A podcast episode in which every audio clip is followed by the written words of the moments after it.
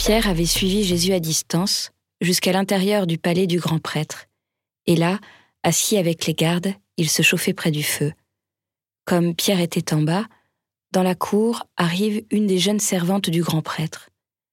Elle voit Pierre qui se chauffe, le dévisage et lui dit Toi aussi tu étais avec Jésus de Nazareth.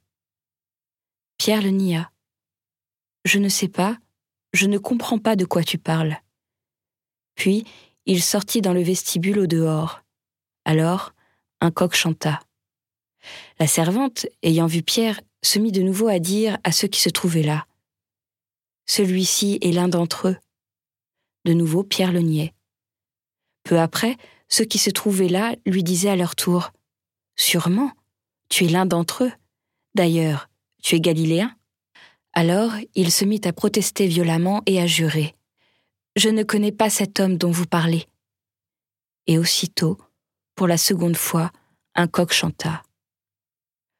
Alors Pierre se rappela cette parole que Jésus lui avait dite. Avant que le coq chante deux fois, tu m'auras renié trois fois. Et il fondit en larmes.